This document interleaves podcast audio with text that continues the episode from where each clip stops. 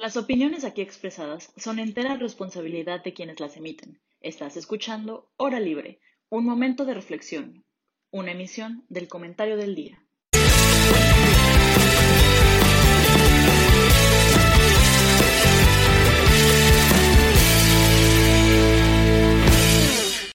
Hola a todos. Bienvenidos a este nuevo episodio de La Hora Libre, en el que vamos a hablar de un tema muy polémico. Bueno, primero que nada les presento a Jaime. Jaime. Hola, mi querida Patti, ¿cómo estás? Muy bien, ¿y tú? Muy bien, muchísimas gracias. Qué bueno. Hoy también, ahorita tal vez se una nuestro amigo Pablo Ureña, entonces para que lo vean. Y hoy vamos a hablar. tuvo una complicación por ahí. tuvo una complicación, pero al rato se mete. Vamos a hablar del gobierno de las Cortes. ¿Y a qué nos referimos con esto, Jaime? Por favor, explícanos un poco. A ver, el tema es más o menos el siguiente. Eh, se ha debatido mucho, sobre todo en Estados Unidos, pero en realidad es un tema, pues, relacionado con, con muchas democracias, no solo con la de Estados Unidos. Tenemos tradicionalmente los tres poderes, ¿no? Que todos ustedes, nuestra bonita audiencia, ya conocen a la perfección. Está el legislativo, el ejecutivo y el judicial.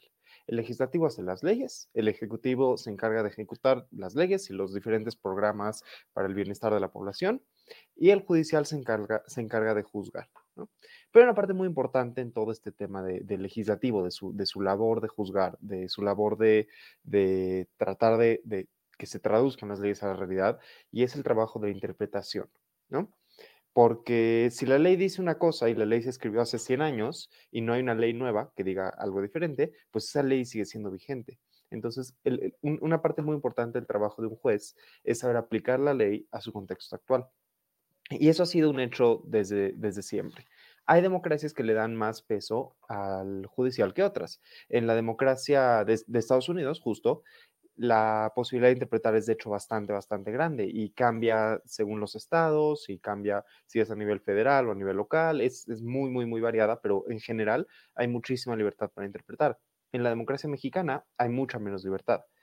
Pero el tema es que los jueces en general adquieren mucho poder a través de esta, de esta posibilidad de interpretar la ley y no solamente es, es, esa posibilidad en sí misma, sino que se complica aún más, tiene muchas otras cosas. Y ahorita nos metemos a detalle de, de por qué digo que hay muchas más cosas relacionadas con esto, pero una parte súper importante es que los jueces no son elegidos por el pueblo. Si Fati quiere ser eh, jueza de la Suprema Corte de Justicia, ella tiene que estudiar derecho, tener una carrera larga y puede ser nominada por el presidente y el Senado puede ratificarla. Pero al final no es como que nosotros, el pueblo libre y soberano, vamos a votar por Fátima para ser eh, suprema, eh, jueza de la Suprema Corte.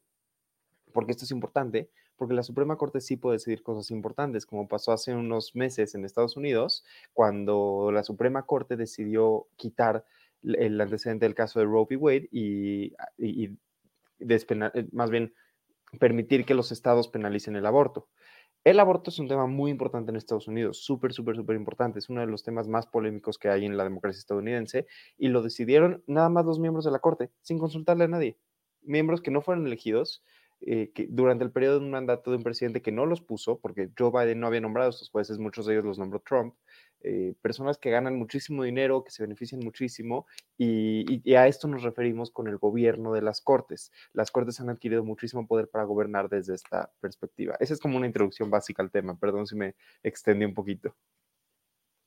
No, es que está bien, está bien que lo explicaras también, pero yo creo que le diste un tinte muy negativo como a, al, al, Poder Judicial, ¿no? O sea, yo creo que el Poder Judicial es lo más respetable, o sea, lo que debería ser lo más respetable de, de un gobierno, ¿no? O sea, al final, pues justo no lo escoge el pueblo porque, a ver, no me si era, creo que era Platón. Bueno, Superman, no, ya qué pena. Pero como decían los griegos que en la democracia, justo tú viste esa clase, Jaime. En la democracia, ¿Ah, sí? pues Mira todos pueden votar, hasta los que no saben lo que es mejor para ellos, ¿no? Entonces, si la gente votara a su conveniencia, votarían por personas que tal vez no razonan muy bien, como algunos de nuestros presidentes. Y, y pues ya que alguien, o sea, la justicia, que alguien determine, que alguien juzgue, no tiene que ser algo mucho más técnico, o sea, no tan político, por así decirlo. Entonces, pues no puede ser algo que voten, o sea, que vote el pueblo, porque al final si el voto, el, el pueblo lo vota, va a ser algo que se termine por tintes políticos y que no sea por conocimientos, ni por habilidades, ni por inteligencia, ni por virtudes, sino que sea por el que mejor convenció al pueblo y el que más, hasta más chantajista puede ser, o sea, no sé. Entonces, pues eso hay que tenerlo como bien en cuenta, ¿no? De por qué, pues es importante que el Poder Judicial no sean, o sea, que los cargos del Poder Judicial no sean cargos de, elección popular, que a mí es súper importante. A ver, tienes toda la razón. y luego lo que dices no, vas, vas, vas, Lo que dices que ganan mucho gente súper rica y así, pues sí, o sea, justo para que no tengan la tentación de, ¿cómo se llama esto? De sobornos, de así, que estén, o sea, que tengan una buena vida y que no tengan ninguna faltante para que no digan, ah, no, sí, me falta, sabes que mi hijo no tiene una escuela, voy a aceptar el, el dinero y que gane esta parte del caso. Pues no, o sea, que también es muy importante que tengan un buen sueldo los del Poder Judicial. Y por último, pues también creo que es muy importante que distingamos que en Estados Unidos está el Commonwealth, que es como el tipo de, pues de estado que sale de, pues del lado anglosajón, que es mucho de, de que todo se resuelve por jurisprudencia. Y las leyes, justo como dice Jaime, como que ahí hay muchísimo, muchísimo más espacio a la interpretación, porque todo es jurisprudencia y todo es, o sea, cómo se resuelven los casos actuales se basa mucho en cómo se resolvieron casos anteriores. Entonces hay que tenerlo muy en cuenta. Aquí en México, pues es mucho, no están todos los casos, o sea, al final sí, después, ¿cómo era? Después de cinco casos que se aprobaron de la misma manera, ya se vuelve como ley, por así decirlo. O sea, pero un poco, un poco, la idea de la un poco la idea de la jurisprudencia en México es que si cinco casos se resuelven en el mismo, si cinco casos similares o muy, muy, muy parecidos se resuelven de la misma forma, eso se convierte en una jurisprudencia. Y la jurisprudencia es una de las fuentes, de, una de las fuentes legales del derecho, una de las fuentes formales del derecho. ¿Qué significa eso? Que literalmente es como si fuera una ley. Entonces, si Fátima y yo tenemos un problema por este plato de papitas y nos vamos a un juicio y en, situaciones, en, una situación en particular, se decide que Fátima tenía razón. Y luego otras dos personas van y es la misma situación y la misma situación y la misma situación, para no tenerlo que estar juzgando una y otra y otra vez, se convierte en eso, en una jurisprudencia que ya, que ya queda como fija, digamos, ¿no? Eh, que se puede cambiar, se puede quitar, todo eso, pero, pero en principio así queda, ¿no? En Estados Unidos es mucho más fluido esto. En Estados Unidos, casos anteriores, cualquier caso anterior, se puede usar como, como digamos, antecedente en un nuevo caso. Entonces, yo podría llegar a una corte y decir, tienen que hacerme caso a mí porque yo estoy dando los mismos argumentos que en este caso anterior y este caso anterior es igual al mío. Y ahí parte de lo que tienen que hacer los abogados, los jueces, etcétera, es demostrar si el caso sí es igual, si sigue, sigue los mismos principios, cumple con los mismos conceptos o es totalmente diferente o es, o es diferente en algún punto fundamental que hace que ya no aplique los mismos principios. Ahora, Mira, te voy a dar la razón en dos cosas. Primero, tienes razón en el tema de los salarios, particularmente en eso. A lo que me refiero con que ganan mucho dinero es a que no son cargos a los que a los que aspire cualquiera, pues, y, lo dije mal, sí. Pero, o sea, no, es, no es un cargo al que puedas llegar y, o sea, no es un cargo de sacrificio, pues. Es un cargo muy honorario, muy honorífico, que la gente ve con mucho respeto y mucho, y mucho cariño. O sea, los jueces en Estados Unidos son bastante respetados y y en todo el mundo en general sobre todo los de la Suprema Corte. Pero sí, tienen razón, no creo que deberían de ganar poco, ahí sí, totalmente. Además, en general siempre he sido, eh, siempre he estado a favor de que los sueldos en el sector público aumenten, no disminuyan, y en todos los sectores en general. Y por otro lado, el tema de la elección. Sí, tal vez elegir a los jueces sería un problema, más bien no, seguramente sería un problema. Y sí tienen que estar por encima de la democracia de alguna forma, sobre todo para corrientes políticas. Pero ahí es donde entra todo el tema y ahí es donde entramos, digamos, al quid del asunto los jueces en Estados Unidos suelen tomar posiciones declaradamente liberales o conservadoras, ¿no? O sea, un juez cuando llega al poder, tipo ahorita tenemos una Suprema Corte relativamente conservadora en Estados Unidos, que, que todo, o sea, los mismos jueces son se, identifican como conservadores. Y aunque no necesariamente eso significa que hagan, que, que, debería de eso afectar su trabajo, pues son humanos, ¿no? Y como humanos también, también influye. Lo idea, la, idea de que el Poder Judicial no sea electo está, es justo eso, que esté por encima de, de la politiquería, del día a día, de, de los juegos de derecha, izquierda y todo eso, y que puedan resolver de manera técnica, como, o sea, un poquito cuadrado, si suena feo, pero, pero así debería de ser.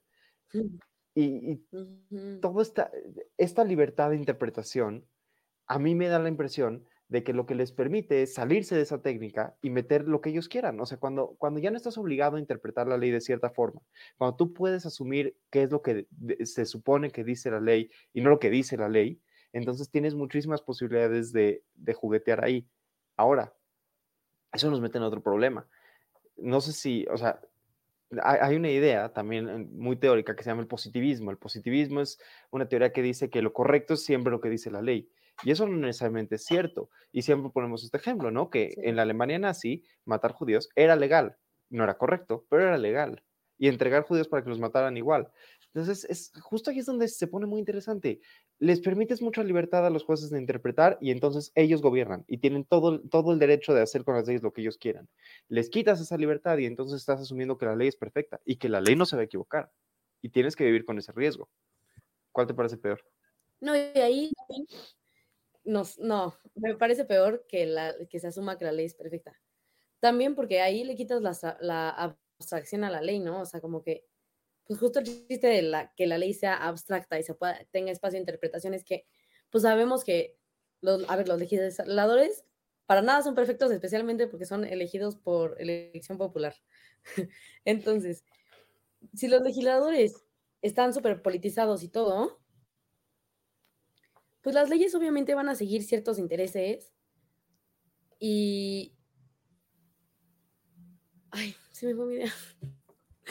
Y si las leyes, a ver, no están pues bien formuladas, tiene que haber alguien que diga, a ver, por aquí sí va, por aquí no va, esto se contradice con esta otra cosa, por interpretación y también por interpretación que puedan pues aplicarla a casos no antes vistos, ¿no? O sea, justo lo que estábamos viendo en, en, la, en la clase contigo, ¿no, Jaime? Que en el mundo actual han habido muchísimas cosas nuevas que surgen y tendencias y filosofías, formas de ver el mundo que hacen que la gente actúe de maneras nunca antes vistas.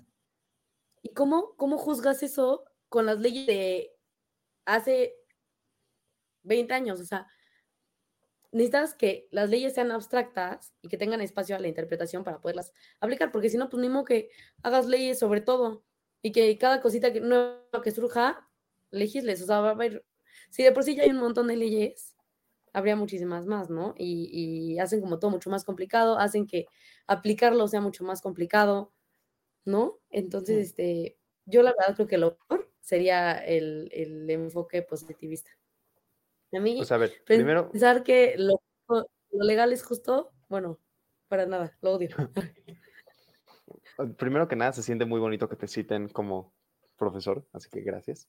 Este, a ver, se me ocurren varias cosas. Primero, por un lado, es que sí, decir que lo legal siempre va a ser justo es súper problemático. Es más, problemático es corto, eh, se queda corto, es, puede, llegar, puede tener muchos, muchos, muchos peligros.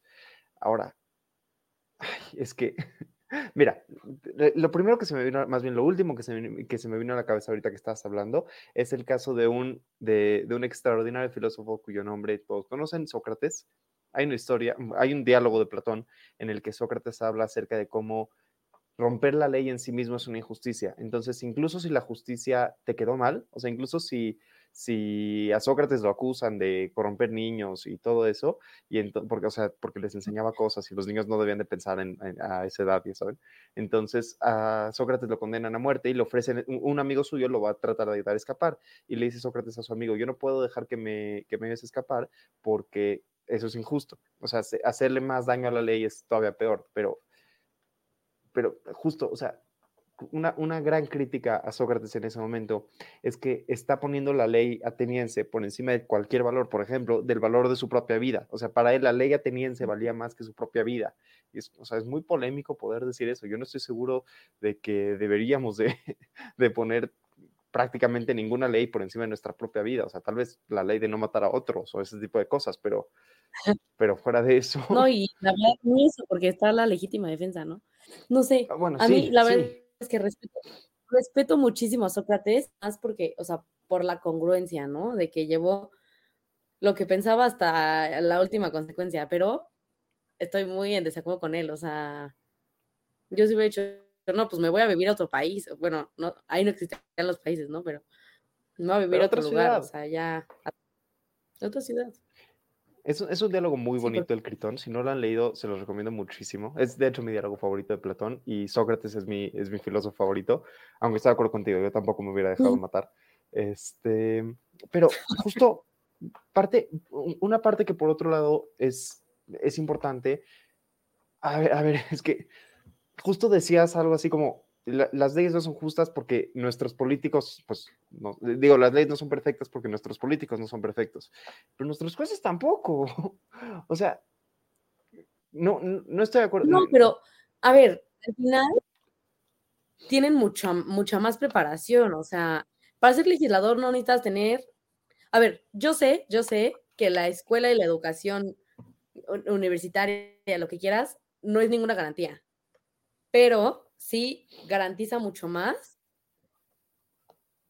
que, que alguien que no tuvo nada de eso, o sea, la verdad es que ya requiere, o sea, bueno, eh, sería lo, lo, lo, deseable sería que pasar la universidad, o sea, graduarte, fuera un reto y que requiriera cierta virtud, ¿no? O sea, y además, pues también que se, para que sean jueces, se les pide no solo que hayan estudiado derecho y lleven 10 años ejerciendo, sino también se les pide que, que tengan como buen, buena fama, por así decirlo, o sea, Espera, pero tú ya estás no hablando ahí de los de la no haya- Suprema Corte.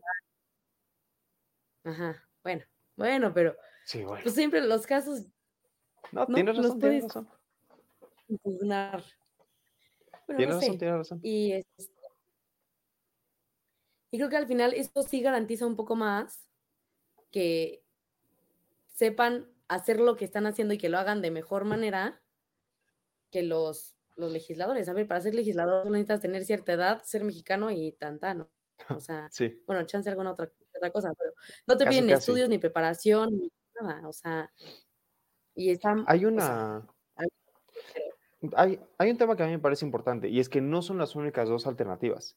No estoy 100% seguro de si, de si lo que voy a decir es correcto, pero me parece que en España todas las leyes, cuando las eh, llegan los legisladores, hacen la ley, la pasan, todo, y antes de que se apruebe, o sea, antes de que llegue al pleno, un grupo de, de- de especialistas que no son legisladores, o sea, no son parte del pleno per se, son, son pues profesionistas, tienen la obligación de agarrar la ley y ver en qué se contradice con otras leyes, dónde puede ser problemático, ya sabes, o sea, hacen, hacen como un trabajo previo para asegurarse de que esa ley sí puede funcionar. O sea, literalmente, en lugar de que tú puedas aprobar cualquier estupidez, llegan, perdón, llegan estas personas y te dicen, oye, el artículo 15 de esta nueva iniciativa que tú estás tratando de aprobar se contradice con esta otra ley que ya estaba aquí, entonces pues tenemos que ver cuál se queda, ¿no? Entonces así em- empiezan por hacer ese trabajo México- básico.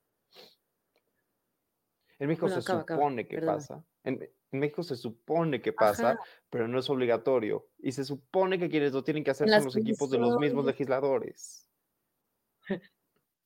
O sea, Es que sí, sí la tipo la comisión de puntos legislativos, ese es parte de su trabajo, pero, pero está Mm, es- constituida por legisladores que, como dices, fueron electos por el pueblo, no tienen una obligación de prepararse. O sea, lo que estoy diciendo es, tal vez las únicas, eh, o sea, si, si lo que estamos diciendo es quién debería de tener mayor poder de interpretación, si los legisladores, o sea, que su ley, lo que dice la ley sea lo que tiene que ser, o que los jueces puedan tener un poquito de maleabilidad, tal vez podría haber un tercer órgano, tal- que sea parte del judicial o parte de, de la Cámara, tal vez, pero que pudiera tener, pon- ponerle límites a la, a la interpretación y ver si, no sé, o sea, Pero- ver, para, ver qué tanta amplitud ofrecerle.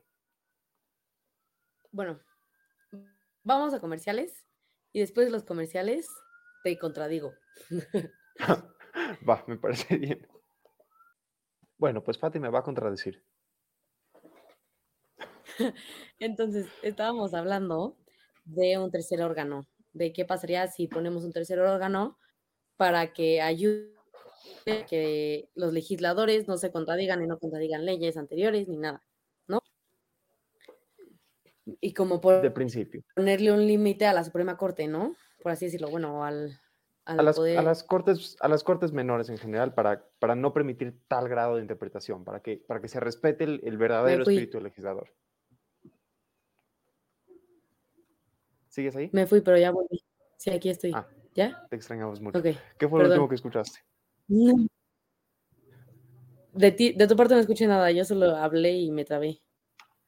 Ah, ¿Pero qué pues sí, de- deci- decíamos un, un órgano que, que evitara las contradicciones al poder legislativo y limitara el poder de interpretación de todas las cortes, no solo la Suprema Corte.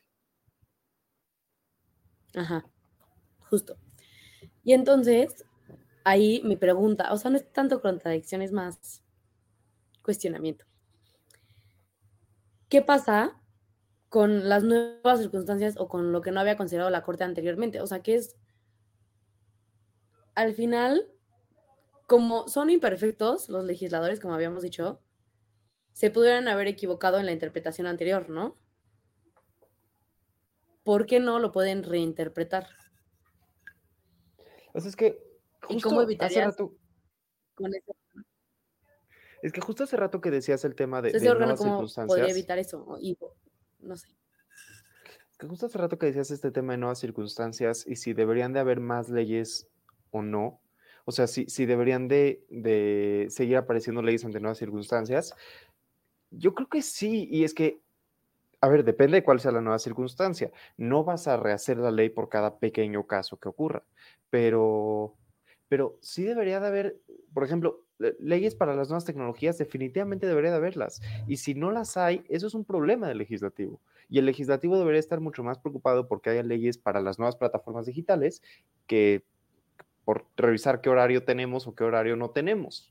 Justo, eh, y es, es, es el tema, o sea, el Poder Judicial está rebasado, o sea, no, no, no es que esté rebasado, pero el Poder Judicial se puede ver rebasado cuando no hay leyes para ciertas cosas. O sea, si, si hay un caso que se produce en Internet y no había una ley para que, para que el Poder Judicial pueda juzgar sobre ella, pues entonces tienen que agarrarse de otras leyes. Pero sí creo que tiene que haber un cuerpo legislativo sólido. Ahora, el problema en México no es que haya muchas leyes, es que hay muchas y son terribles.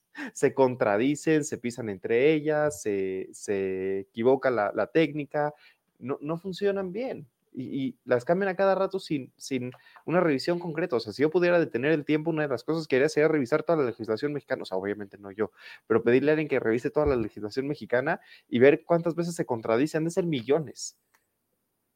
O sea, la- la- lo, Sí, que, lo que digo es que tal vez este órgano podría evitar ese tipo de cosas. Ver, ver dónde hacen falta leyes y, y decir al legislativo, oye, necesitamos una nueva ley para, para Internet o necesitamos una nueva ley para inteligencia artificial. O sea, ¿qué va a pasar cuando lleguen esas cosas a México y no estemos preparados? Porque ya están llegando no lo estamos.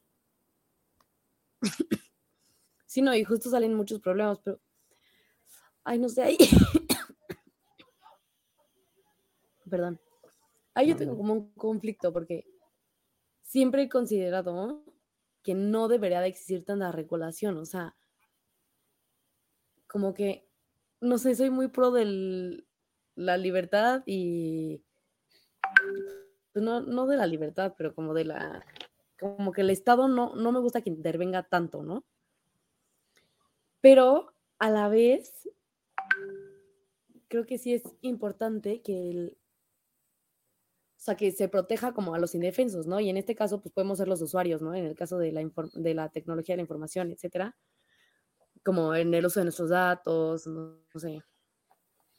Pero, híjole, o sea, me, me gustaría mucho que hubiera ese órgano, pero también, ¿quién garantiza que no actuarían conforme a sus propios intereses? O sea, no sé, por ejemplo, porque, a ver, me imagino a un grupo de directivos de una empresa, o sea, bueno, de muchas empresas, pero al final, pues me los imagino como un gremio que busca sus mayores intereses y, pues, no sé, o sea, Sí, al ahí, sí final tiene- ahí igual- sí tienes razón. es lo mismo que con la Suprema Corte, nada más que intereses distintos, ¿sabes? O sea, lo mismo, porque, a ver, al final, el caso, por ejemplo, este caso de Roe versus Wade, a ver, era clarísimo que cuando Trump estaba poniendo a todos esos jueces conservadores, uno de sus objetivos era que quitaran Roe versus Wade. O sea, era clarísimo desde el momento en que los estaba poniendo. Entonces, este, ¿cómo? O sea, ellos, obviamente, la primera oportunidad que tuvieron fue la oportunidad que dijeron, de aquí somos y, de aquí nos agarramos para quitarla, ¿no? O sea, y si no, yo creo que lo hubieran buscado. O sea, hubieran buscado la oportunidad para quitarla. Pero pues así cualquiera, ¿no? O sea, también los otros jueces pueden buscar la oportunidad para quitar otra ley, los que son liberales, ¿no? O sea, chance, lo que debería de haber sería un órgano que los obligue a considerar ciertos temas y que no sean nada más los que ellos por su interés les, les dé la gana, sino un órgano que diga que, bueno, te vas a poner a considerar otras leyes y ver lo que hiciste mal en el pasado, pues considera esta, esta, esta, ¿no? Porque pues no los puedes evitar de querer resarcir lo que hicieron mal en el pasado, ¿no? Porque creo que, como te digo, que si se equivocaron, si, si se equivocaron en el pasado, también se pueden equivocar en el futuro y pueden intentarlo resarcir lo que, en lo que se equivocan en el pasado, ¿sabes? somos humanos y se entiende y pueden decir, no, pues la neta sí, aquí sí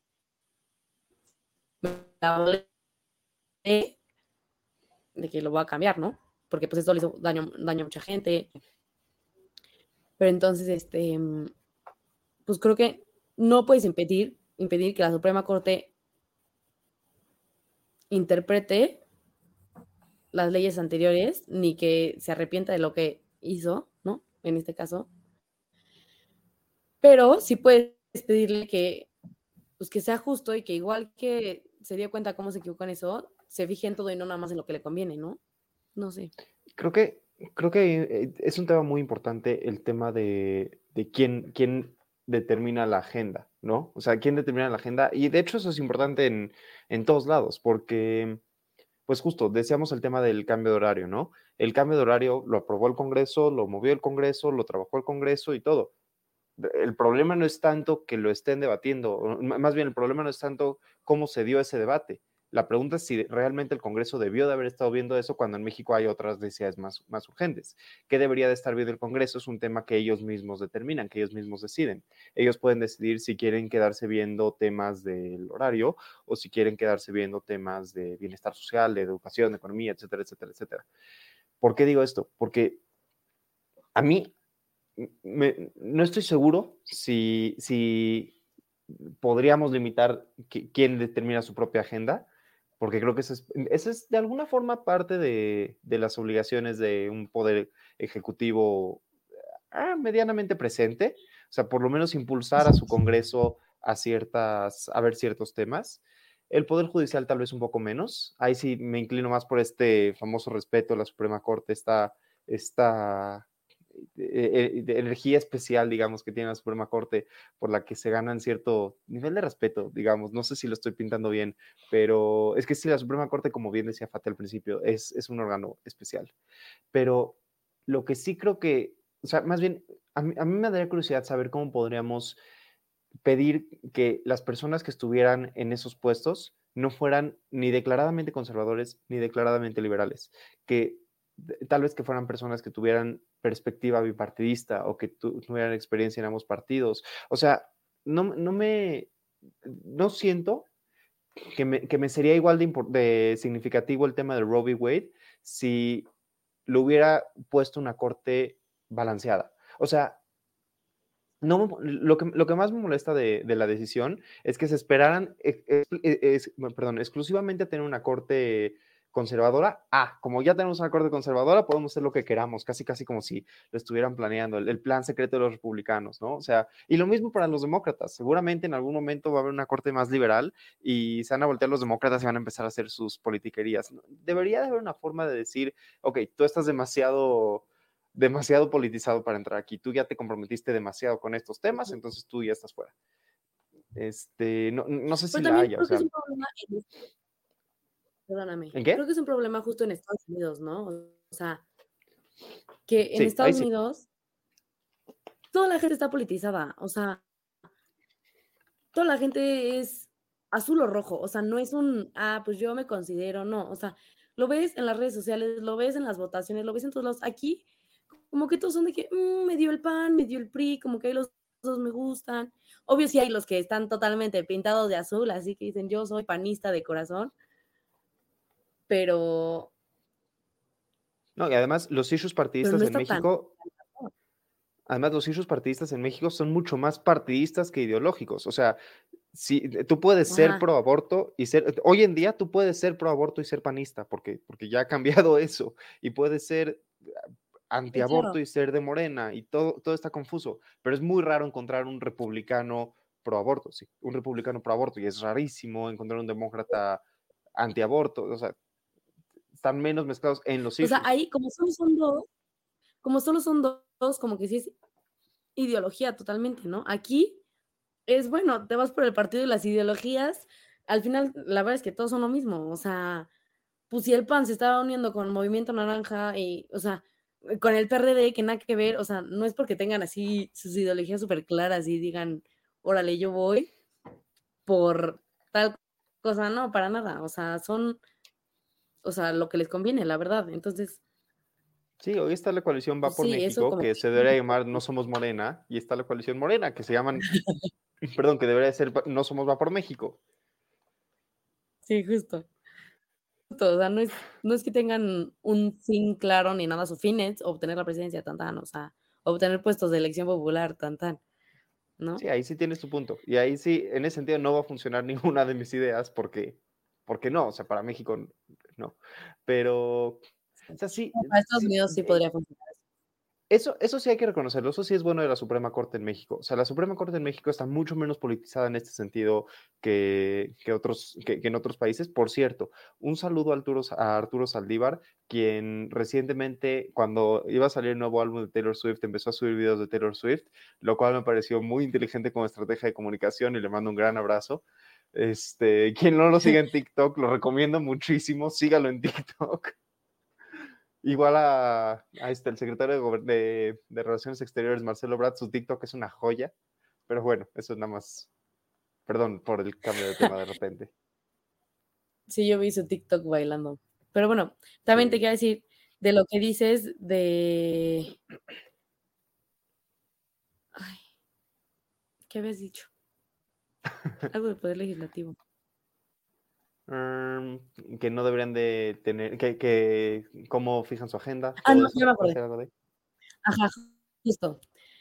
Que a ver, también, eso es algo que a mí me causa mucho conflicto y pues cierto como rencor hacia las, no, hacia el poder legislativo, porque yo hubo un momento en el que trabajé en, en pues en ese sector del gobierno, ¿no? En el poder legislativo y me tocaba mucho ver las iniciativas de ley, lo que, o sea, lo que proponían, por qué lo proponían, todo eso. Y perdóname, pero eran una sarta de babosadas, o sea, impresionantes, de que vamos a proponer una iniciativa para hacer una ley de el Día del Dulce Mexicano. Decías, no inventes, o sea, gente muriéndose de hambre y tú legislando por el Día del Dulce Mexicano, o sea, que decías, no manches, o sea, neta, en eso estás gastando nuestros impuestos, en eso estás gastando, pues al final tu tiempo, o sea, como que, qué poco considerado, ¿no? Nada más porque, y muchísimos son nada más porque, según yo, les dan un premio por ser el que más iniciativas mandó y así, pues mandan pura cosa súper babosa que no necesita ser bien pensada y que es fácil que la aprueben porque pues no requiere presupuesto, no requiere nada, ¿no? O sea, quiero, quiero compartir. Y es algo que a mí me frustra tengo enfrente de mí una ley que me enseñó una, muy querida maestra mía, la maestra Teresa Esteban, un saludo, que se llama la Ley sobre la elaboración y venta de café tostado. Tenemos una ley que aprobó el Congreso, que discutió el Congreso y que fue polémica en el Congreso acerca de cómo vender café tostado.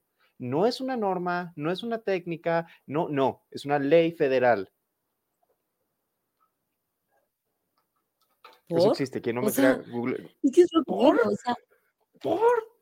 ¿Por?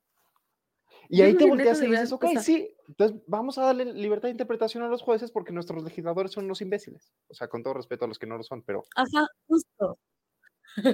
todo lo respeto a los que no lo son, pero a los que sí lo son, que se ponga el saco a quien le quede, ¿no? Exacto. Porque sí, a mí es algo que, de verdad es algo que me causa mucha impotencia ver o sea, verlos dormidos, o sea, ya me estoy metiendo en otro tema que no tiene nada que ver con el podcast, pero que sigo, o sea, no inventen, ¿sabes? O sea, debe haber un mecanismo para decir, no, él, tú no sirves de nada, no estás haciendo bien tu trabajo, me vale que eso que estés representando a los flojos, o sea, aquí vienes a trabajar, ¿sabes? O sea, y a generar resultados, y si no genera resultados, papi, pero ni siquiera creo que te estés metiendo en otro tema. O sea, a ver, si la pregunta es si deberían de gobernar o no las cortes, o sea, si deberíamos de darle libertad de gobierno a las cortes, una muy buena pregunta sería, ¿y cuál es la alternativa? ¿No? Porque en esto estamos dejando de lado al Ejecutivo, que el Ejecutivo, como decíamos, es el que ejecuta programas, leyes, todo eso. Okay. Si el Ejecutivo no es, porque el Ejecutivo está en otra rama, y el, y el Judicial no sabemos si queremos que sea o no queremos que sea, porque tiene sus propios temas y todo eso, ¿quién va a ser el, el Legislativo? El Legislativo donde de repente se agarran a golpes donde salen con las pancartas, o sea, esos güeyes realmente queremos que nos que nos gobiernen, neta, seguro. Justo, Exacto. Qué triste. Exacto. El poder legislativo hay cosas que me gustan mucho, cosas que detesto, pero definitivamente me parece, o sea, a la vez que pues un órgano pues un poco incompetente, no sé, a veces. A veces muy competente. O sea, pues a mí me gustaría, me gustaría sí que existan esos límites a los legisladores, ¿sabes? O sea, que, que, les exijan cierto nivel educativo, no porque los hagan mejores personas, sino porque los prepara mejor para hacer lo que tienen que hacer por el país. Que, que entiendo que eso limita la representatividad, pero la representatividad no es un bien en sí mismo, es un mecanismo para otras cosas, para que ciertos grupos no se sientan marginados y se puede conseguir. O sea, hay personas que representan a muchos sectores que están muy preparadas. No, no todas las personas preparadas son ricas, sí, sí existen personas pobres muy preparadas. O sea, la representatividad no es un bien en sí mismo, es, una, es un mecanismo, yo creo que es un mecanismo para otro bien. Y, y creo que si tuviéramos mejores legisladores, ahí sí puedes limitar la, la, libertad que tienen las cortes, voltearte y decir, sabes que tú no puedes interpretar la opinión del legislador porque la opinión del legislador es muy buena, porque es un buen legislador. Sí. O legisladora. Porque es igual de respetable que la opinión tuya, ¿sabes? Es igual de respetable, pero aquí el problema es que la opinión del legislador no es igual de respetable, es o sea, yo creo que los jueces se sapean a los legisladores, algunos. Hay otros que sí son muy respetables, pero la mayoría. Sí, muchos jueces se sapean a muchos legisladores, digamos. Justo, así, así lo siento yo. Y me parece muy triste porque el poder legislativo podría ser un superpoder y podría hacer muchísimo bien. Definitivamente. Con tantas facultades que tiene, yo de verdad siempre lo digo, el peor problema que tiene México hoy en día es la presupuestación. Somos, tenemos un presupuesto enorme, increíble, y somos terribles presupuestando. No sabemos gastar, no sabemos gastar. Y eso lo hace el legislativo, o sea, lo propone Hacienda, pero quien aprueba el presupuesto es el legislativo. Claro. Sí, esto, esto, esto era mi. O sea, yo, yo venía a darle, a, o sea, a hablar feo de las cortes y acabé hablando feo del legislativo, pero es, es bueno eso. Sí, lo noté con cómo, cómo así pintaste la historia desde el principio del podcast. Dije, ah, este. Es que estaba mucho pensando, estaba mucho pensándolo en Estados Unidos, donde creo que las cortes se han tomado demasiado poder porque tienen muchas libertades, pero aquí en México no. Y de hecho, y, y sí quería mencionar esto, qué bueno que me lo recuerdas, porque no, no me puedo ir de este programa sin decir algo. En México, el Poder Judicial lejos de tener que ser más debilitado, necesita mayor fortaleza, porque López Obrador se ha pasado todo su mandato tratando de menoscabar al Poder Judicial y eso no es algo que nos debamos de permitir. El Poder Judicial es, una, es, un punto clave de todo. A la, a la Constitución y a los organismos constitucionales autónomos. O sea, López Obrador le está dando con tubo a prácticamente todo. Pero, pero sí, o sea, nada más no quiero que se malinterprete que y que piensen que creo que el poder legislativo, que el poder judicial debería de perder poder o algo así. No, eh, estaba en otro contexto. En México el poder legislativo, el poder judicial necesita mayor estabilidad, mayor fuerza y es un extraordinario poder a pesar de todas sus limitaciones, que sí las hay, pero, digo, en todos, en todos lados las hay. Claro. Y bueno, ¿tienes alguna conclusión o esa fue tu conclusión, Jaime? Yo creo que me quedo con esa como mi conclusión. Fue una bonita conclusión. Muy bonita conclusión. Yo con mi conclusión me quedo con que igual en México, la verdad es que el Poder Judicial a mí me parece súper respetable. Ojalá siga siendo igual de respetable y se siga exigiendo todo lo que se les exige. y pues que los, demás los demás poderes que lo respeten, ¿no? Que eso es muy importante de parte especialmente del presidente. Y pues me quedo con que Ay, no, siento que nos hicimos pedazos al poder legislativo, pero sí me, también quiero al poder legislativo, a ver, también lo quiero, creo que tiene sus cosas buenas también. Pero pues, si se trata de pedir resultados y criticar al gobierno, es al que más le falta. a ver si, a ver si luego hablamos bien del poder legislativo en algún programa, pero hoy, hoy no fue el caso. Estaría padre hacer una comparación de los tres, así. Sí, puede ser, puede ser el siguiente tema. Por cierto, una pues disculpa que acabemos antes el programa, pero no, nos hizo falta Pablito. Muchas gracias, James. Y acuérdense de seguirnos en nuestras redes sociales que están aquí abajo y de abajo de James y de ver nuestro otro, otro programa que bueno, también está en este mismo canal, en el comentario del día, se llama Voces Universitarias. Y pues nada, muchas gracias por todo. Nos vemos. Y el trago, y el trago económico, también ven el trago económico. El trago económico, también ven el trago económico. Nos vemos el próximo lunes. Adiós. Hasta luego.